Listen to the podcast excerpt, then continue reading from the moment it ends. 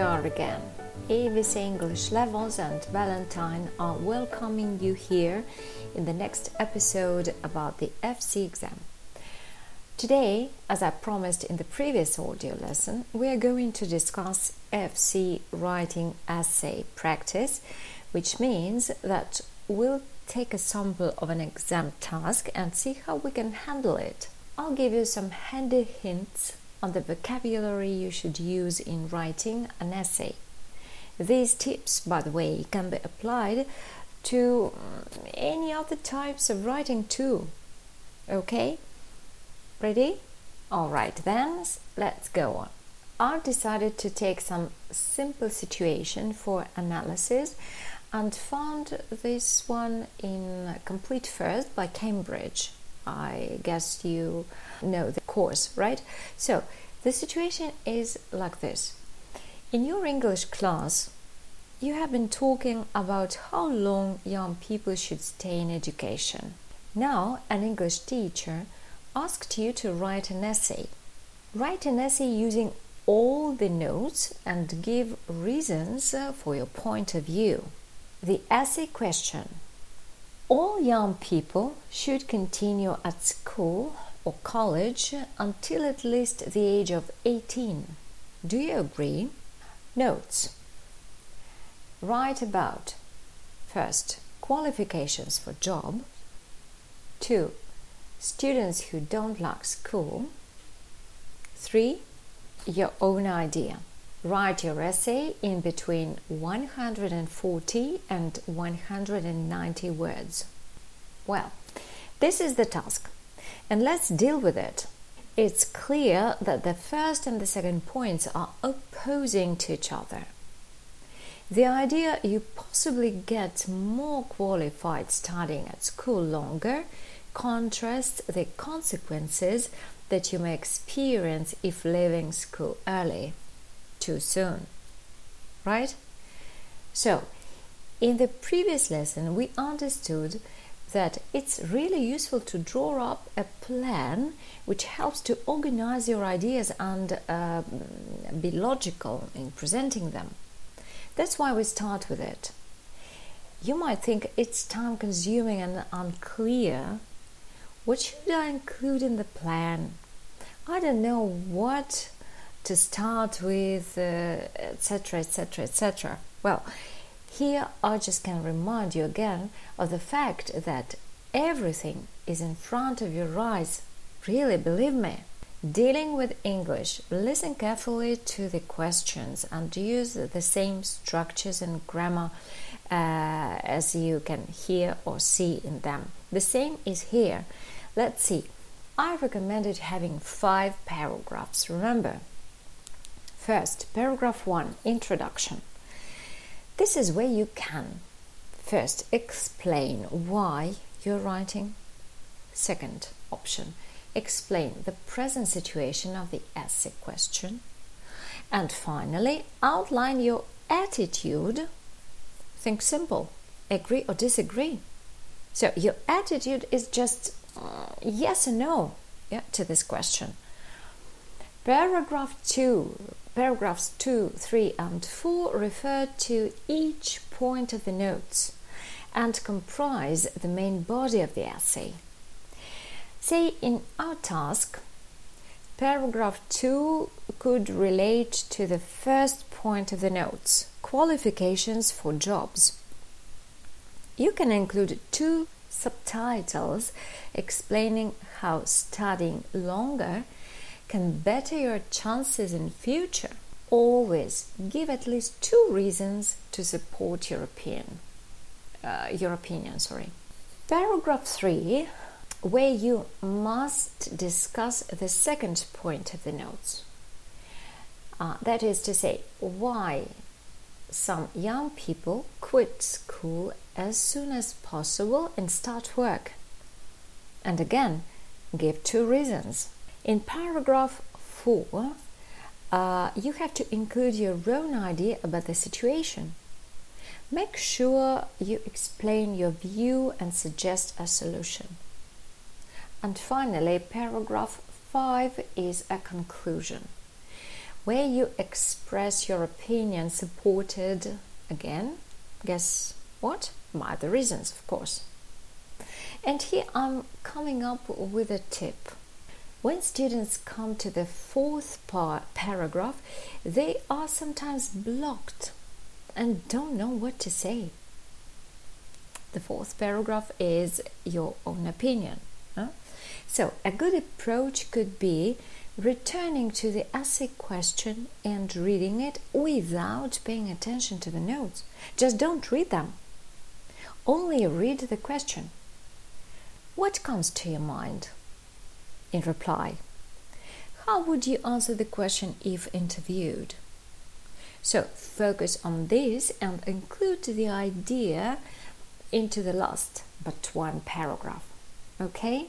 So, schematically, your plan could appear like this Paragraph 1 Introduction How I see the situation nowadays. Paragraph 2 Studying longer is not a bad idea. The first reason, the second reason. Paragraph 3 Why leave school? The first reason, the second reason. Paragraph 4 My own idea plus solution that I can suggest. And paragraph 5 My opinion in general in terms of the question uh, of the essay plus the reasons that I can offer. Okay? Now let's go on and talk about the language of an essay.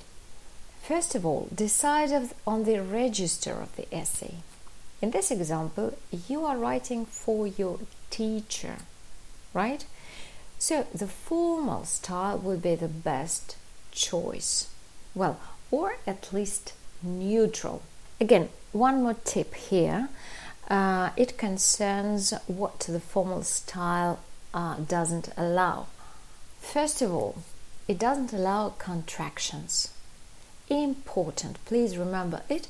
When writing in a formal style, avoid contractions. Use full forms of auxiliaries. For example, use do not instead of don't, will not instead of won't, I am instead of I'm, etc. etc.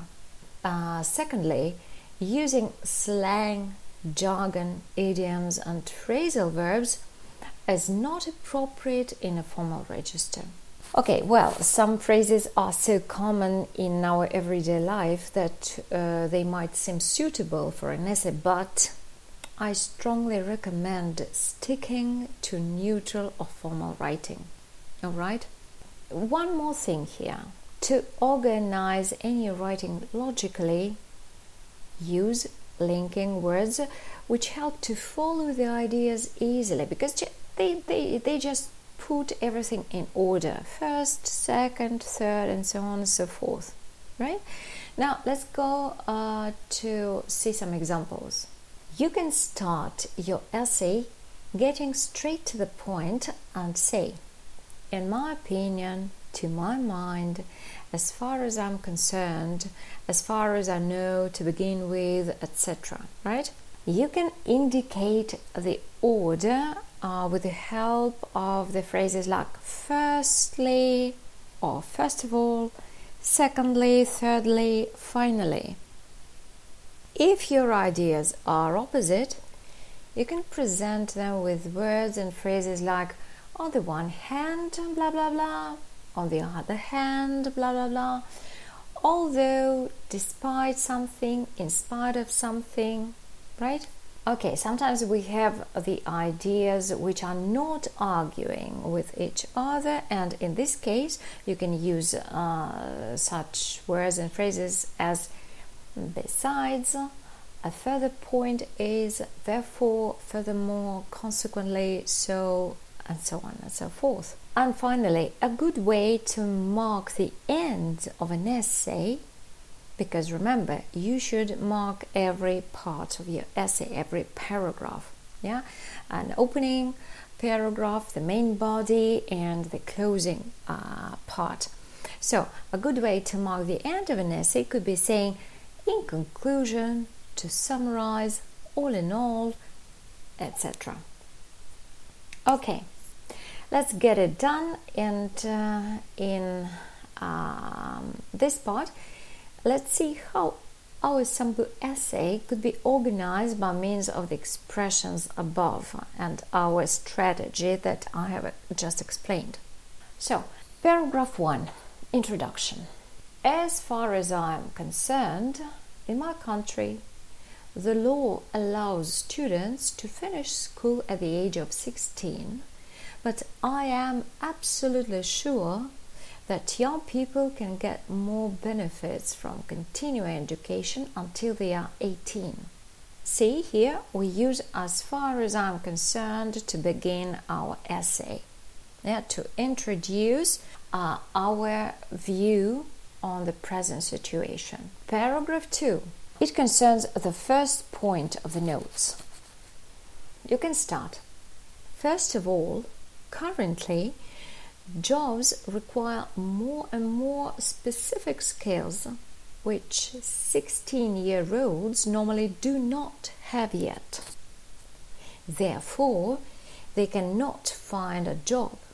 Secondly, or furthermore, staying in education longer will equip them with better knowledge and training which can be used in the future. So, in the second paragraph, we covered the first point of the notes, right? And we have used, uh, first of all, therefore, secondly, or furthermore, if you prefer this, yeah, to organize our opinion. Paragraph 3 it relates to the second point of the notes. And you can say, on the other hand, because here we are speculating on the uh, opposite idea. Yeah, remember, why leave school? So, on the other hand, this is true that many young people find school boring or too difficult and prefer to start work and earn money. Besides, if such students continue education, they often disorder lessons and disturb those who do want to study. So here we have used a contrast, uh, contrasting phrase on the other hand, and then we supported our first idea with the word besides. Paragraph 4. In paragraph 4, which concerns the third point of the notes, remember, uh, it's about your own idea. So you can start with a further point is that the students lacking motivation cannot be productive at all subjects. That is why they should only study practical ones they are interested in. A further point is a connection, is uh, the linking phrase to the previous paragraph, right? And finally, paragraph 5, which is a conclusion, you can start very easily in conclusion. So, in conclusion, I'm convinced it is wrong to leave school too soon as people might miss their opportunities in the future. Okay, this was kind of uh, improvisation, you, you understand, but I hope that I could uh, convey the main idea to you. So, this is all for today. Hope you've learned something new and useful. And now, writing an essay doesn't seem so scary for you, does it? Remember, you can always ask us questions via the contact form on our website, which is abc-englishlevels1word.com. Learn with pleasure, go further, and take care. That was ABC English Levels and your Valentine. Bye bye.